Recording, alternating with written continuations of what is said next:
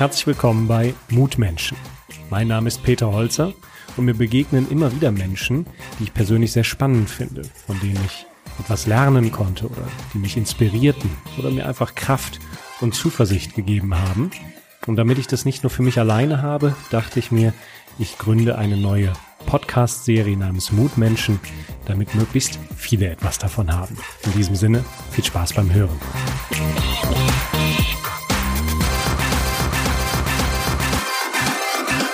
Das, was mich äh, persönlich an meiner Podcast-Serie Mutmenschen äh, fasziniert, ist, dass ich so in Kontakt komme mit Menschen aus völlig verschiedenen Bereichen.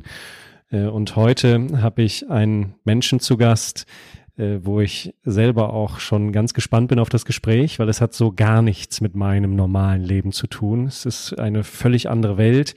Äh, ein Mensch, der äh, auf den ersten Blick eine unglaublich tolle Karriere und ein Bilderbuchleben hatte, war in der Motorsportwelt aktiv, äh, ist im Bereich Software ein, einer der CAD-Spezialisten früher gewesen, hat sogar in den USA gearbeitet, aber trotzdem äh, kam es dann völlig anders.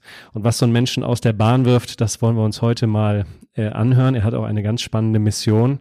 Äh, Markus Diekmann, schön, dass du da bist. Dankeschön. Ich freue mich hier zu sein. Ja, Tour 41 ist dein Verein, für den du ja unterwegs bist, den du gegründet hast. Was ist denn die Vision? Wofür trittst du denn mit diesem Verein an?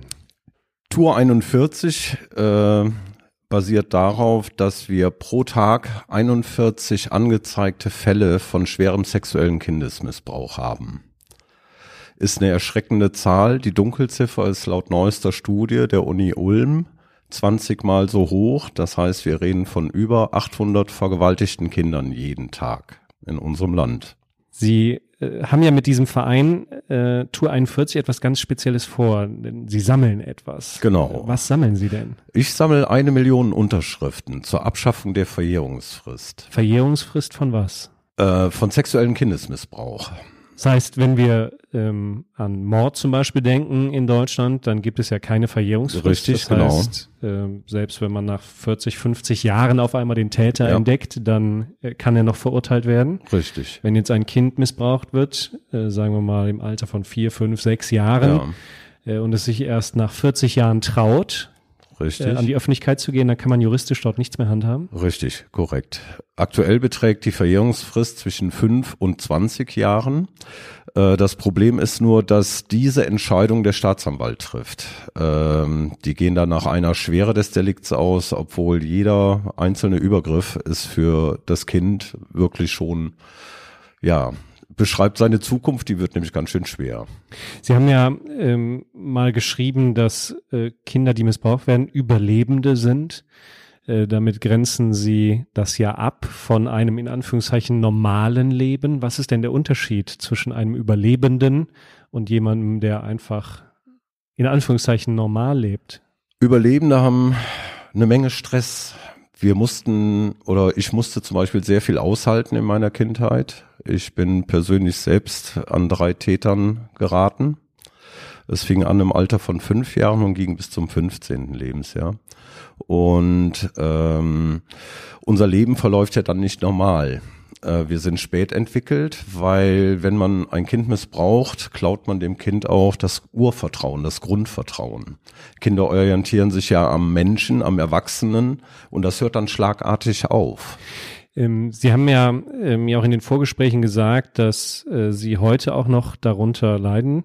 Äh, das heißt, äh, manchmal fällt es Ihnen schwer, gerade wenn wir uns dieser Geschichte nähern, äh, den roten Faden zu behalten.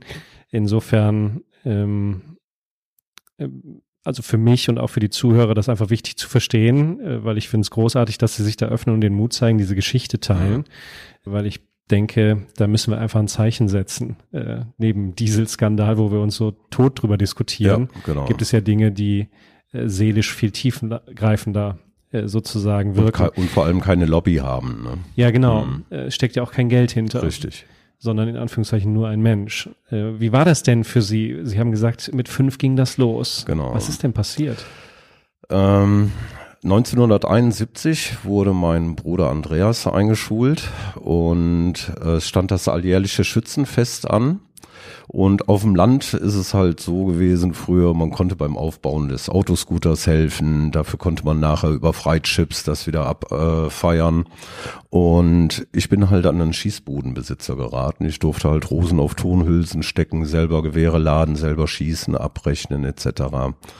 Wie das jetzt, wie ich jetzt so in seinem Wohnwagen gekommen bin, weiß ich nicht. Äh, am Tag darauf hat mich mein Bruder vor dem Wohnwagen sitzend aufgegriffen. Ich war wohl auch ziemlich neben der Spur. Und äh, naja, nach Hause, alles gut. Das heißt, da ist es dann das erste Mal passiert, aber Sie genau. haben ja gesagt, es ist dann ja. dreimal passiert. Wie ging es denn wann weiter? Ähm, ein Jahr später, also meine Eltern, die hatten ein sehr großes Haus, weil ich bin das siebte Kind von neun Kindern und äh, wir hatten dennoch immer eine ältere Dame, alleinerziehende Dame bei uns im Haus. Die ist dann irgendwann verstorben und schwupps kam eine neue äh, Dame ins Haus mit Sohn, 19 Jahre. Äh, ja, der hat's halt bei den größeren Brüdern auch probiert, ne? so Länge messen und so und äh, meine größeren Brüder konnten sich natürlich wehren, aber ich mit meinen sechs Jahren noch nicht. Ne? Und so ich dann die Made im Speck im Haus. Und das ist wirklich das Schlimmste, was einem Kind widerfahren kann, wenn der eigene sichere Ort äh, auch noch zerstört wird. Ich habe von dem ersten Missbrauch an, der dann zu Hause passiert ist, äh, mehr Zeit in der Hundehütte verbracht und auf Achse. Wirklich von zu Hause weg, halt, weil ich Angst hatte, halt nach Hause zu kommen, dass ich da wieder abgegriffen werde. Orte haben ja auch ein Gedächtnis. Ne? Und dann ist ja eigentlich das Zuhause der Ort der Sicherheit, wo man nach Hause kommt. Das ist ja auch eigentlich ein, ein schöner Begriff. Mhm. Für sie muss das dann ja die Hölle gewesen ja, sein. Ja, ja. Also es belastet mich heute noch, weil es ist ein ganz doofes Gefühl, ohne Wurzeln, ohne Heimat zu sein. Ne? Äh, bei mir hat dieser häusliche Missbrauch äh, zutage gefördert, dass ich mein Leben lang nur vor mir selber weggerannt bin. Oder nicht vor mir selber, noch nichtmals, aber vor dieser Biografie. Und da hängt eine ganze Menge dran. Ich habe beispielsweise meine Geschwister 24 Jahre nicht gesehen und ich halte es heute auch nicht mit denen aus, weil das Einzige, was uns verbindet, ist für mich halt eine ganz schlimme Zeit. Ne? Dieses Weglaufen, äh, haben Sie gerade erwähnt, äh, ich hatte ja eingangs auch von Ihrem Lebenslauf äh, berichtet. Sie haben ja unglaublich viel mhm. gemacht. Äh, mhm. Ist das auch ein Weglaufen gewesen? Weil wenn man nur Ihren Lebenslauf mhm. sieht, mhm. zumindest bis zu diesem Wendepunkt, wo Sie sozusagen, wo ein bestimmtes Auto sozusagen eine Rolle ja. spielt in Ihrem Leben, ja. zu dem kommen wir dann nachher nochmal. Mhm. Aber wenn wir die Phase davor uns angucken, dann sieht Ihr Leben ja, zumindest auf dem Papier, total normal aus. Ja. Ja. Was hat sie denn dazu gebracht, äh, dann trotz dieser Einschläge mhm einfach so Gas zu geben. War es dann wirklich dieses Weglaufen, Verdrängen oder was war Verdrängen da? ist das, genau. Ähm, man hat, oder ich habe jeden Tag damit zu tun, Gedanken und äh, Ruhe nicht ertragen zu können. Ich muss da was gegen tun, ich muss die weghalten. Und das Beste für mich, irgendwann habe ich für mich erkannt, das war so Anfang der 90er Jahre, wenn du Vollgas gibst, du hast Erfolg, dich belastet nichts, ne? Ähm, und ja, du hast eine Menge Spaß im Leben. Ne? Das heißt, beschäftigt halten, Richtig. damit sie nicht zur Ruhe kommen. Genau. Heißt aber, sie können Momente des Lebens gar nicht mehr genießen. Nein. So Nein. mal, ich sag mal, auf habe ich noch nie gekonnt. Gucken. Ich habe auf Fidschi geheiratet. Ich bin habe 35 Bundesstaaten beruflich äh, in Amerika durch. Ähm, ich habe da in der Woche 5000 Kilometer abgerissen. Also da gehe ich nicht irgendwo an den Strand nach Malibu oder sonst irgendwas. Ich muss da in Bewegung sein. Ne? Also könnte man ja eigentlich annehmen, dass ähm, diese Missbrauch und das Schreckliche, was was dir da als Kind widerfahren ist, äh, auch was Gutes hatte, weil es dir eine unglaubliche Triebfeder gegeben hat, beruflich erfolgreich zu sein. Aber das war ja irgendwie nur gute Miene, Miene zu bösem, Spiel, Spiel, oder? Was genau. ist denn dann passiert irgendwann? Ähm, ich habe 2013 ähm, genau am 28. Februar äh, meine Kündigung erhalten in Amerika. Und das hat so einen Panikschub in mir ausgelöst, halt Angst vor der Zukunft. Jetzt bist du hier, was machst du jetzt? In Amerika ist der Arbeitsmarkt recht äh, streng. Ja, und das hat halt, wie gesagt, so einen Panikschub bei mir ausgelöst und da war erstmal Feierabend. Ähm, es sind dann eine ganze Menge schlimme Dinge passiert. Also ich wollte mir auch das Leben nehmen. Äh, weil es so schwer zu ertragen war, mit den Bildern auf einmal zu leben, mit den Gerüchen, Haptiken, Optiken, also kleine, dicke Männer, ne? Katastrophe. Das war in der ersten Zeit so schlimm, ne? Das heißt, es kam auf einmal alles wieder hoch? Ja, also wirklich mit einem Fingerschnipp. Die Menschen, die das getan haben, die sind dir ja bekannt. Du weißt ja, wer das Ja, war. ja. Äh, Die leben ja ein ganz normales Leben. Ja. Feiern Weihnachten, fahren in Urlaub, Genau. gucken Fußball, trinken Genau. Bier. Hm. Äh, und alles ist normal. Ja. Aber bei dir ist ja sozusagen nicht nur eine Vase hingefallen, die dann geklebt wurde, sondern die Scherben sind ja immer noch spürbar. Das Mhm. Ja. heißt, dieser Karriereweg, der hat ja auch ein jähes Ende gefunden. Was ist denn Richtig. dann passiert? Und, und, und wie, wovon lebst du heute? Bei mir ist dann das Trauma ausgebrochen mit der Kündigung. Ähm, am 1.3. war das dann, also war kurz nach Mitternacht. Ich habe mit einem Kumpel zusammengesessen und haben halt über die Misere gesprochen und dann kam halt wirklich die ganze Flut an Bildern und es ging dann los, dass ich wirklich, ich war nicht mehr fähig, selbst zu leben. Ich habe in den ersten drei Monaten habe ich äh, zwölf Kilo Gewicht verloren, die habe ich bis heute nicht wieder drauf.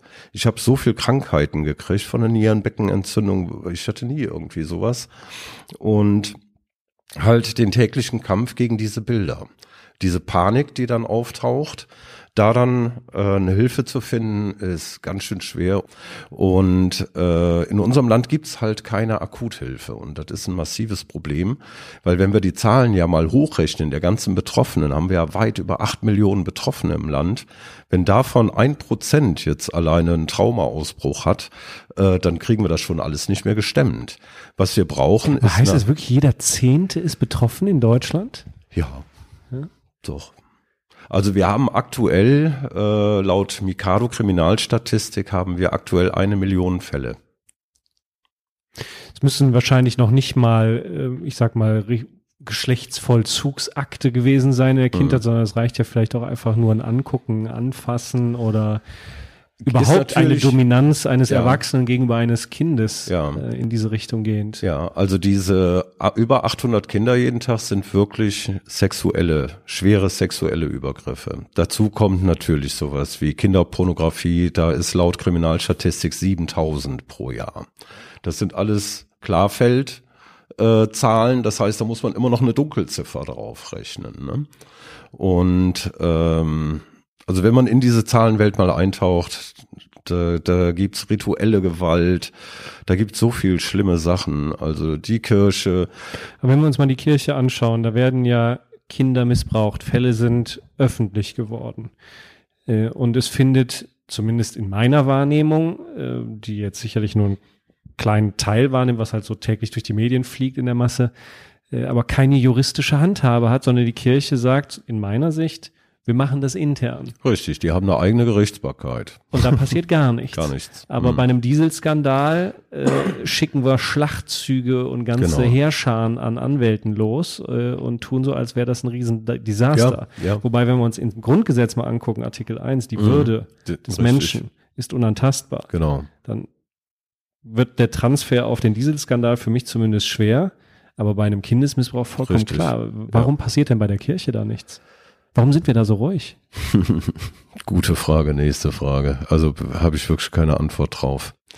Äh, wie gesagt, die haben ihre eigene Gerichtsbarkeit und das weltweit. Und für mich gehört so ein Konzern zerschlagen. Also das hat nichts mehr mit Glauben oder so zu tun, was da passiert.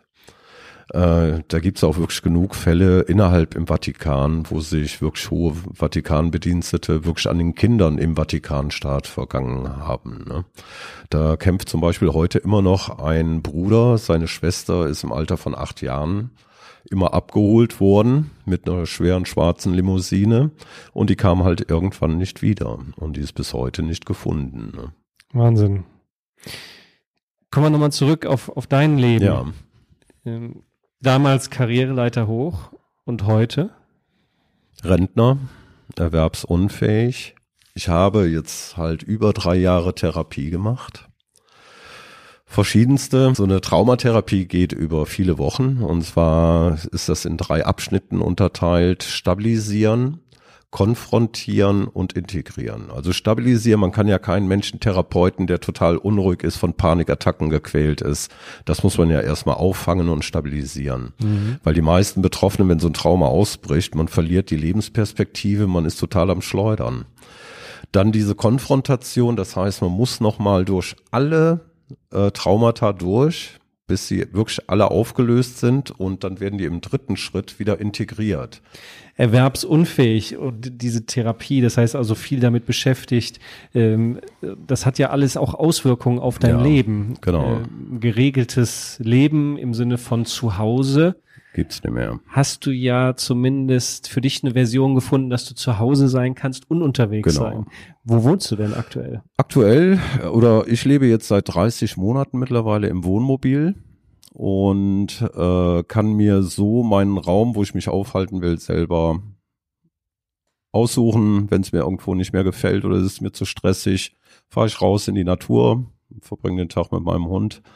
Äh, ist übrigens auch so eine ähm, ja, Begleiterscheinung bei mir oder eine Traumafolgestörung die fehlende Gesellschaftskompatibilität. Also ich bin irgendwie, fühle ich mich nicht mehr in der Gesellschaft wohl. Das bedeutet für mich Stress, Lärm ist für mich Stress und ich habe schon so ein Grundstresslevel von 70 Prozent. Und ja, das ist halt ein Dauerstrom. Ne? Man ist wirklich dauernd gestresst. Ich habe auch immer eine feste Bauchmuskulatur, weil ich immer angespannt bin. Ja, umso mehr finde ich das großartig, dass du dir heute die Zeit nimmst äh, und uns daran teilhaben zu lassen, weil sowas ist ja auch Stress für dich, ne? Ja, wenn wir jetzt so richtig. darüber reden. Genau. Ähm, dieses äh, Wohnmobil ist ja eigentlich eine ziemlich smarte Lösung, ne? also Ja. zu Hause zu haben und trotzdem deinem unterwegs sein und nicht zur Ruhe kommen, Genau. äh, dadurch trotzdem Raum geben zu Richtig, können. genau.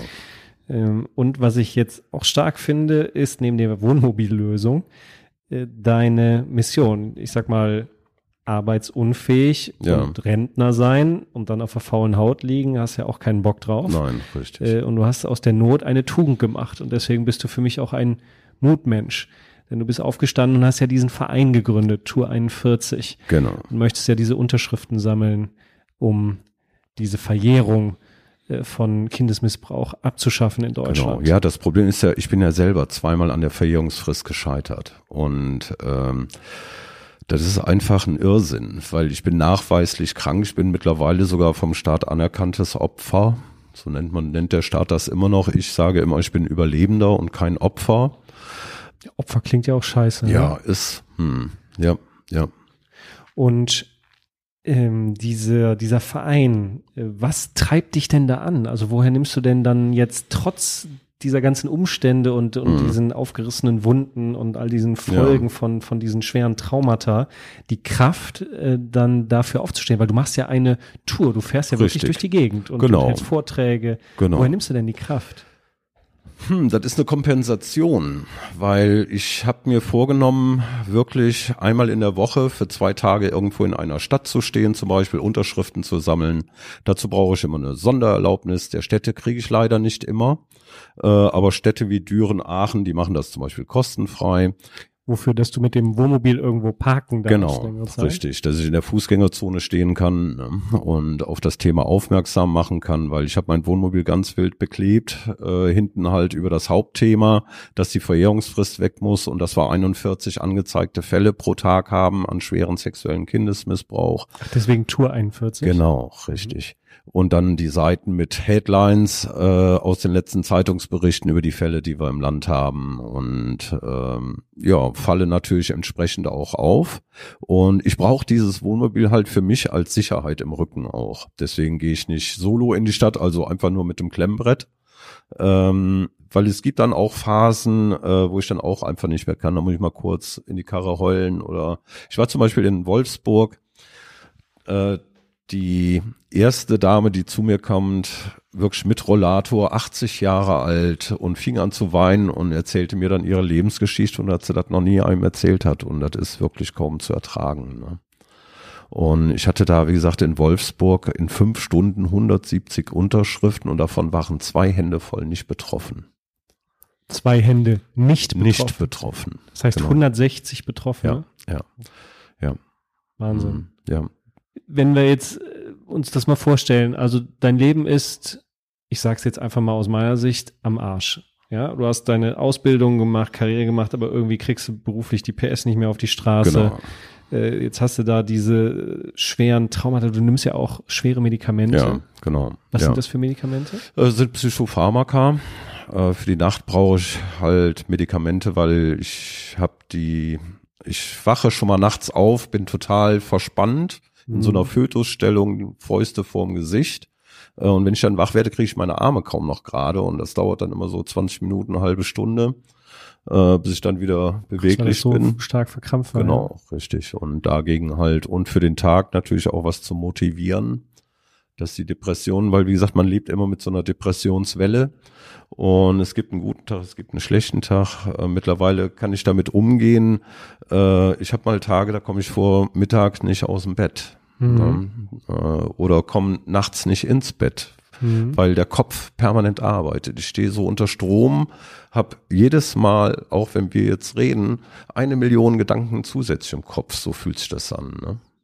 Und wenn das jetzt alles sozusagen der Hintergrund ist und du jetzt auch noch äh, weißt, dass die Menschen, die dir das angetan haben, mhm die ja sozusagen auch schuld daran sind, dass dein Leben am Arsch ist, ihr normales Leben leben. Ja. Spürst du denn dann Wut, Hass auf nee, diese Menschen? Gar nicht. Also. Was fühlst du denn? Lehre. Also was Täter angeht, echte Lehre. Äh, ich find's vom Staat verwerflich, äh, dass ich die Namen der Täter nicht nennen darf. Dafür würde ich ins Gefängnis gehen, obwohl ich staatlich anerkanntes Opfer bin. Also man sagt ja vom Staat her, ja, wir glauben dir das, das ist so. Du bist Opfer, aber du darfst niemanden anzeigen. Richtig, genau. Ist ja auch ein Witz. Ist ne? total, also diese Verjährungsfrist ist, ich habe Gerichtsurteile von Betroffenen zu Hause, das ist nach drei Jahren verjährt. Das Gesetz ist so für die Tonne, wenn du drei Juristen fragst, kriegst du drei unterschiedliche Antworten. Das alleine ist schon ein Unding. Und es ist ja nun mal hinlänglich bekannt, dass bei den meisten Kindern das Trauma im Erwachsenenalter erst rauskommt. Das ist ja ein Schutzmechanismus vom Körper. Der Körper sagt ja erst dann, wenn du das ertragen kannst, dann lasse ich das auch raus. Ja, die Persönlichkeit muss ja auch stark genug Richtig, sein. Richtig, genau. Mhm. Dieses Outing auch auszuhalten.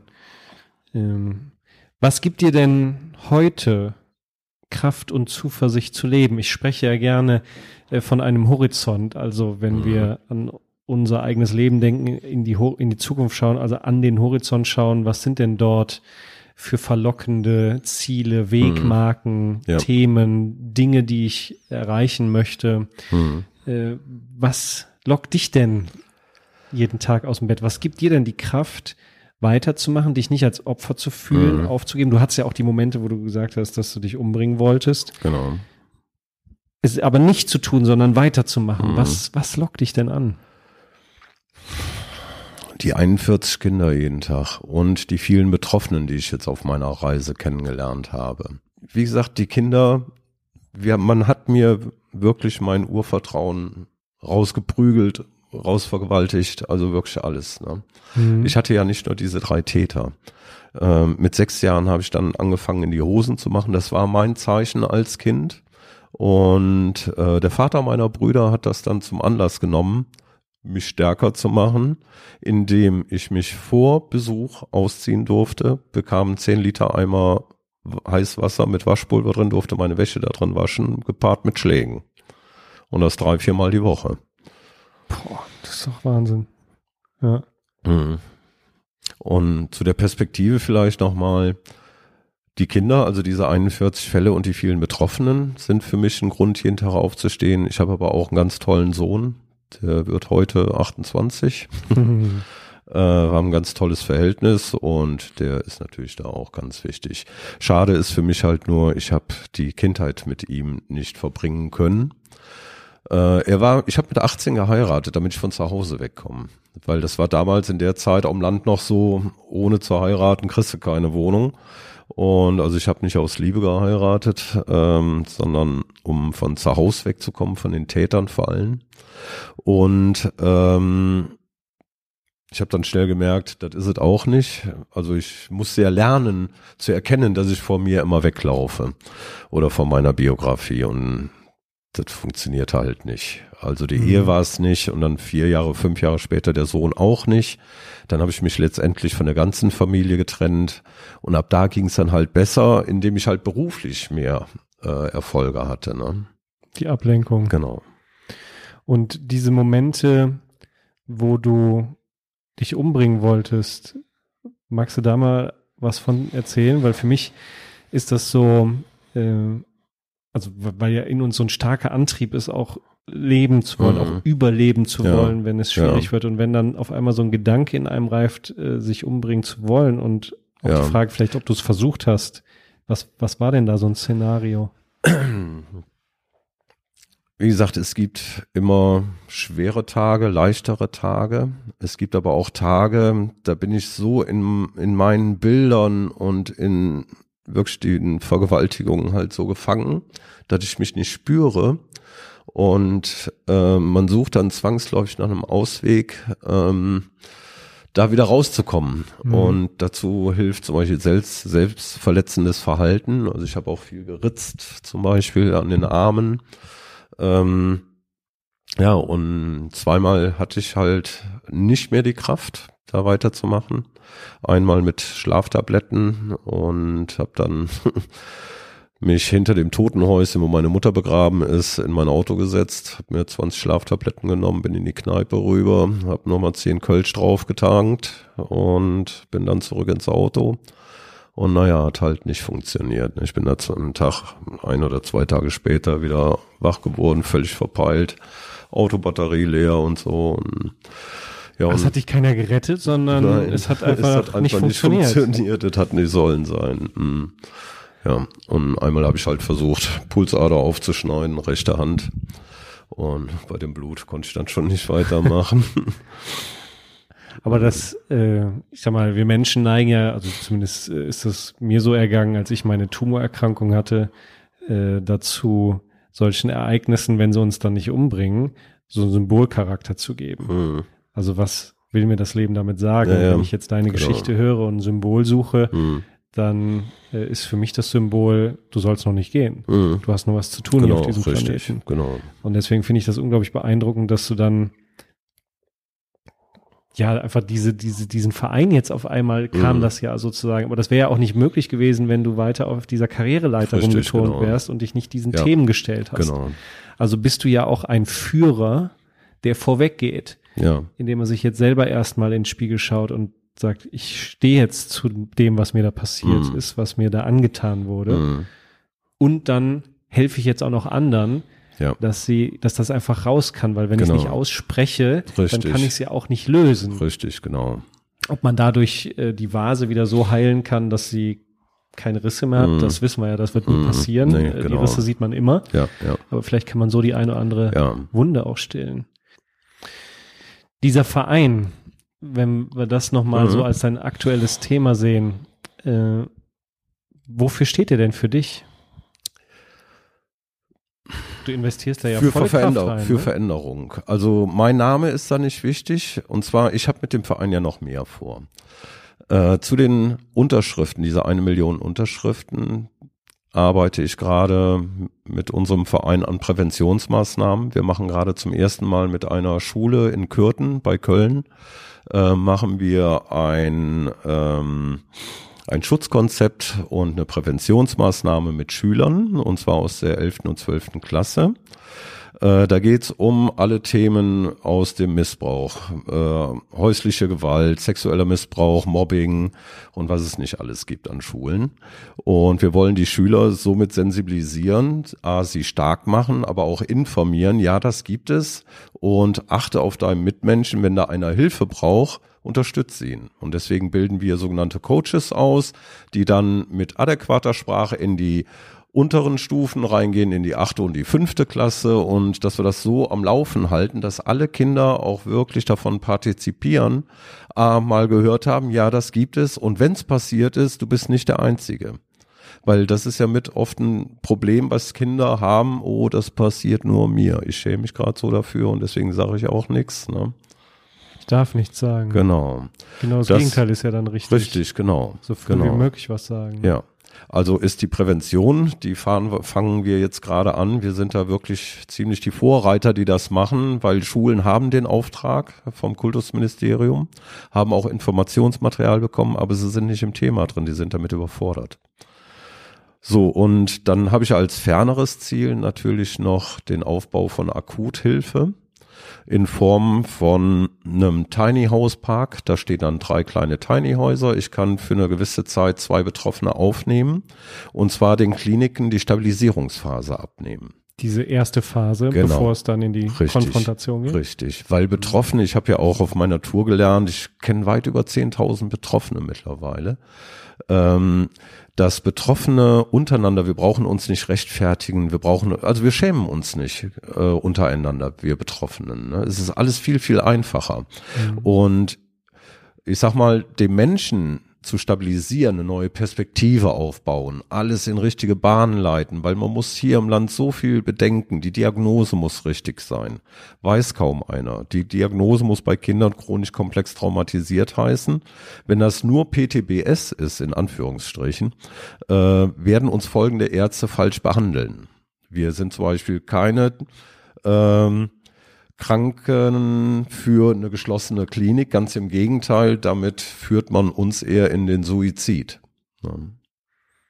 Da hast du ja eine schöne Mission mit deinem Verein und einen Horizont, finde ich, der ziemlich hell leuchtet. Mhm. Also man könnte ja schon fast sagen, du wärst ein Alchemist, der aus dieser Scheiße dann wirklich etwas Sinnvolles, Mhm. Goldenes, Glänzendes macht Ja, und damit genau. auch Spuren im Leben anderer Menschen hinterlässt und Genau. ihnen hilft, Ja. äh, dieses Thema nach vorne zu bringen Ja. und wenn es zumindest es nicht rückgängig machen kann, aber dann zumindest die Täter zu bestrafen. Richtig, genau. Welche Rolle spielt denn dein Hund Picasso in deinem Leben? Der ist das Allerbeste. Also wir sind zusammen ausgebildet, äh, ausgebildetes Rettungshundeteam. Ihr seid ja auch Weltmeister, oder? Ja, Weltrekordhalter, genau. Weltrekordhalter, ja. Was ist das für ein Wir, Rekord? wir waren äh, 2017 auf einem Wohnmobil-Konvoi äh, mit über 800 Wohnmobilen in, in Fahrt. Also für den Guinness-Weltrekord hat es nicht gereicht, aber für den Weltrekord. Wow, Hm. Nicht schlecht. Ja. Und äh, wenn er so das Größte ist, warum? Was, was bedeutet der Hund für dich? Ähm, Das ist jetzt wahrscheinlich nur für die Hundebesitzer. Ich habe selbst einen, deswegen Ja, freue ja. ich mich immer zu hören, was der Hund für Also, bedeutet. der ist einfach ehrlich zu mir. Ich brauche, seltsamerweise kann ich ihm blind vertrauen. Das liegt aber auch daran, wir sind gut ausgebildet, er funktioniert, äh, reagiert auf Handzeichen und wir sind nee, ein Herz und eine Seele. Also wir gehören einfach zusammen. Und ist halt eine Riesenstütze. Er kennt zum Beispiel auch, wenn es mir nicht gut geht ähm, und ich so leichte Züge von Dissoziation habe, das heißt nicht mehr im Hier und Jetzt zu sein, dann kommt er an, stupst mich an, will mich aktivieren. Und das ist schon echt ganz wichtig.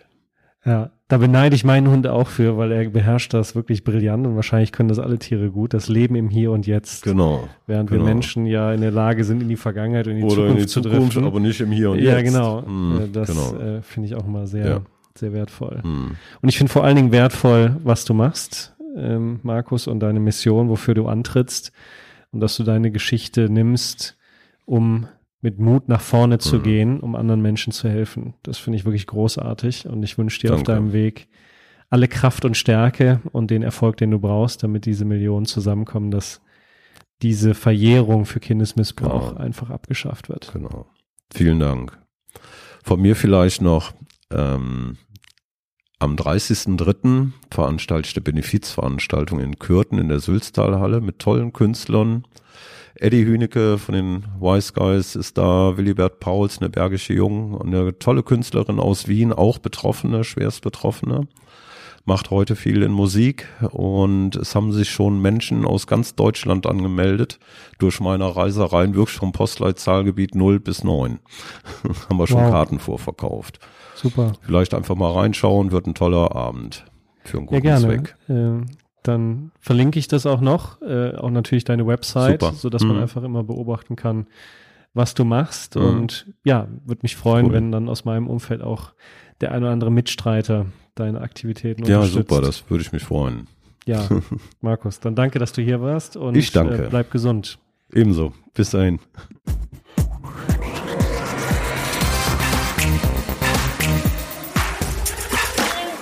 Das war eine Folge der Mutmenschen. Wenn Ihnen der Inhalt gefallen hat, dann habe ich noch zwei Tipps für Sie. Schauen Sie doch mal auf meine Homepage www.peterholzer.com. Dort finden Sie weitere Videos, Audiomaterial oder auch Texte zum Lesen.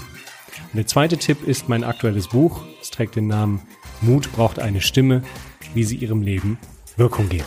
Lesen Sie doch mal rein. Bis dahin, bleiben Sie gesund.